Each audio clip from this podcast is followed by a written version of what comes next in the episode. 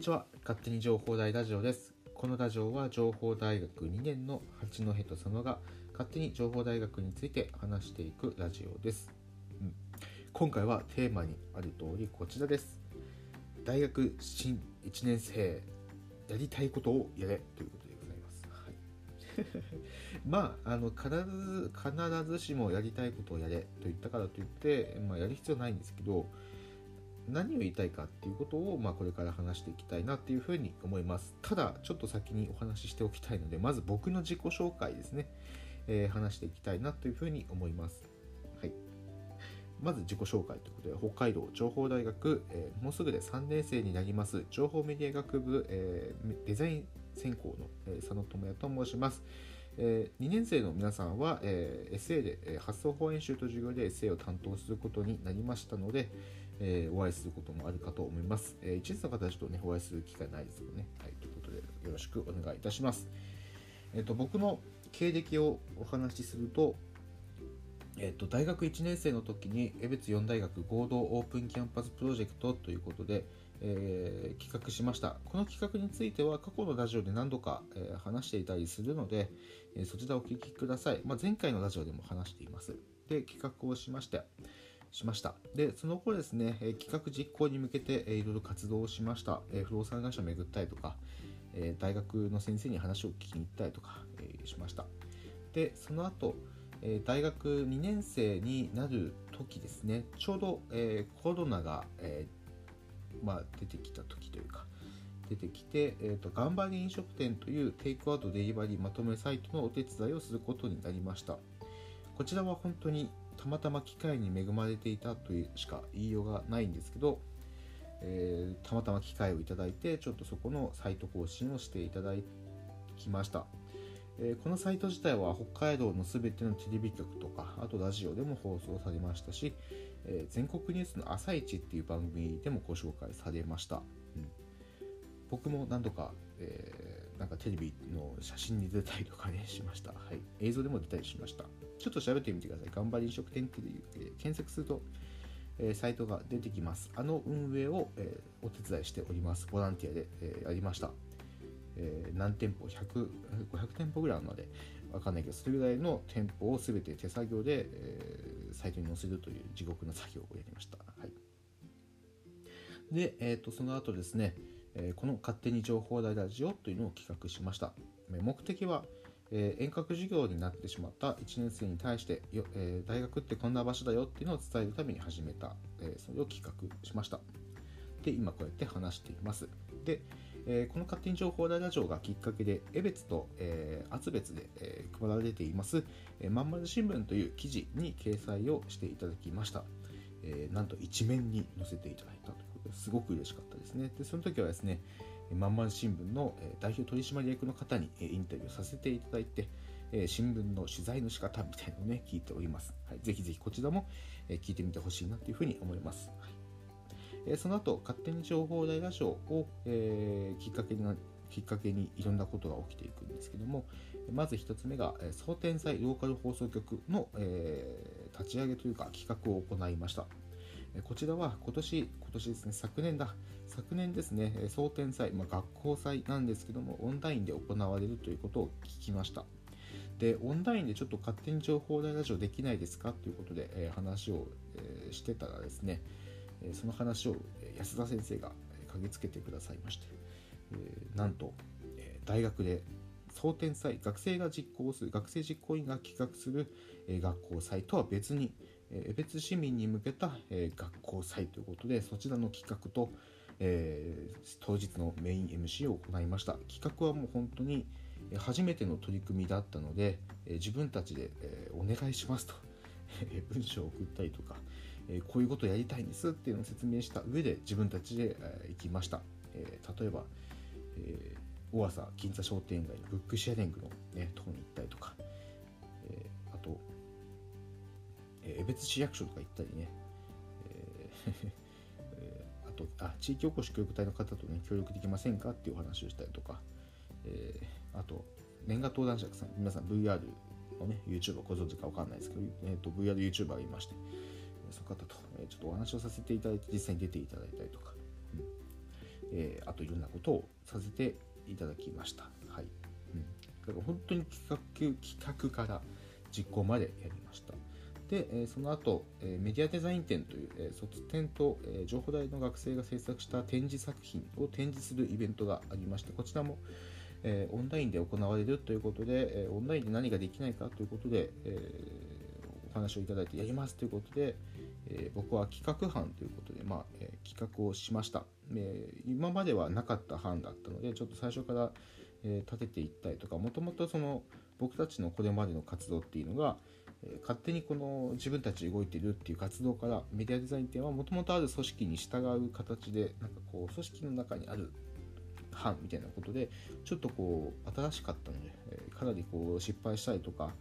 えいろんな人に多くの方に迷惑をかけるっていう場面が多かったんですけどもそこですごく学びになっていながらということでまあいろんなことを経験してきました。うんでその後ですね、えっと、江別島という場所に所属をしました江別島というのは、江別市が、まあえー、江別港計画というところにですか協力してと言えばいいんですか、えーまあ、そこにまあありまして、まあ、何をやっているかということですね、えーと、4大学の学生が集まって、まあ、なんか江別で自分のやりたいことをやろうよみたいなそんなプロジェクトになっています、まあ、そちらの、えー、メンバーに入っています、うん、っていうのが僕の経歴です。ちょっと長くなったんだけどね6分間も話したんですね。まあ、あの最初に言った通りやりたいことをやってくださいっていうのが、えー、僕からのメッセージです。大学3年間を3年目を迎えるわけなんですが、えー、すごく大学生活ってあっという間です。まあ皆さん小中高とやってきましたので、まあ、学校生活って大体あっという間に終わるんだろうなみたいな、えー、まあ目測はある憶測？まああのー、なんとなく頭の中にあると思うんですが大学も同じです。えー、本当にすぐ終わっていきます。ただ大学ってちょっと特殊です。あの多分周りにもいらっしゃると思うんですが、まあ、大学に進学しないでですね就職したそんな人もいると思います。はい。要は大人です私たちは、うん、大学生という学生という肩書きはあるんですが、えー、まあほぼ学生というよりかは大人と学生みたいな大人の学生みたいなんですか、うん、なのでその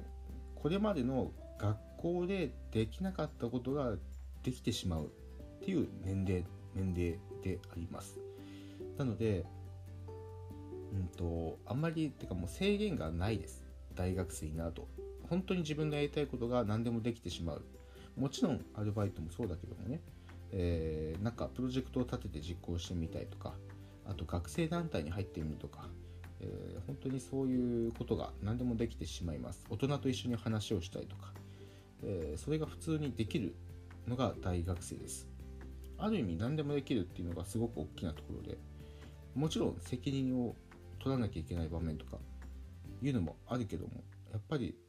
うんなんだろう。失敗できるしやりたいことができるっていうのが学生までかなっていうふうに僕は思っていて。でそう考えると僕はもう3年生であと1年2年しかやりたいことができない、まあ、就職活動があるっていうふうに考えると多分もうほぼ1年ぐらいしかないですね。でコロナっていう状況で一気に状況が変わってですね僕が2年生の時に、えー、なんかこう落ち着くだろうなっていうのが夏に落ち着くみたいな話が出ていたので当初は、うん。えー、待ってたんですけど、えー、結局待ってても何もできなかった、うん、変わんなかった状況は。で結局こう時間を無駄にしたな、まあ、もちろん頑張り飲食店っていうのができたんですけどただやっぱり普段の日常とは全く違う時間の進み方であって本当にこう振り返るとうんあまり何もできなかったのかなっていう反省があります。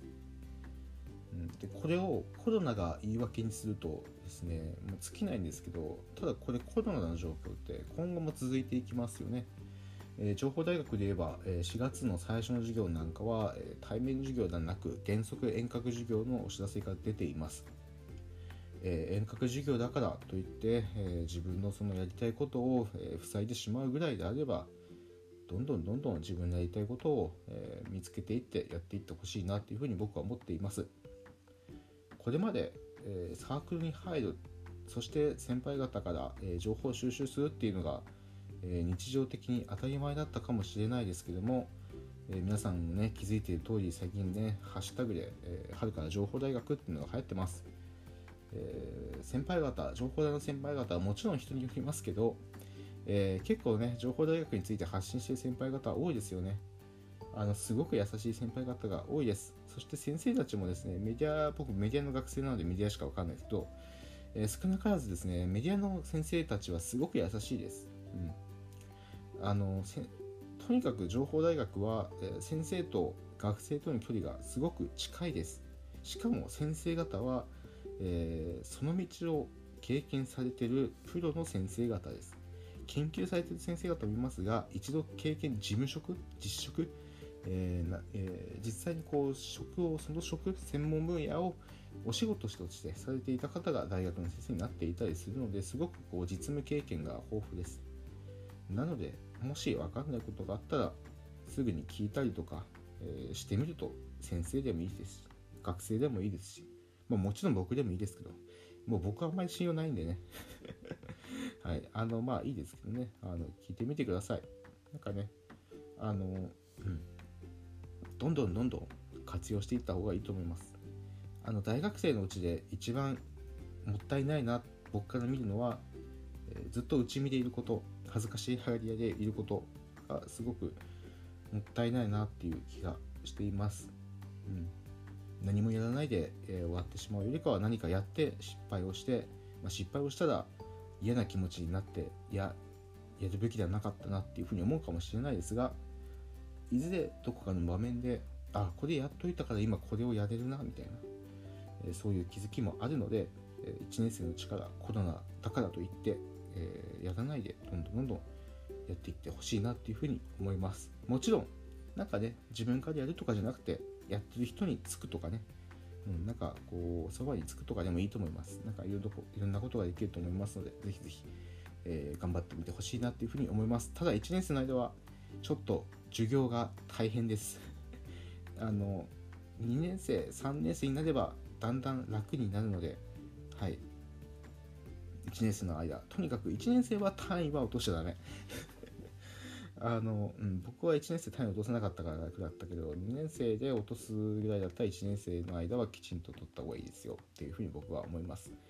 はい、だけどもやっぱり大変だけど大変な中でしっかりいろんなことをやりやったりこなしていくっていうのはすごく大切だ大切だと思いますのでぜひぜひこの先輩方の Twitter を見たりとかしてねいろんな情報を収集してみてください。はいもちろんこのラジオでもいいですけどね。はい。ということで、また次回の勝手に情報大ラジオでお会いしましょう。じゃあね。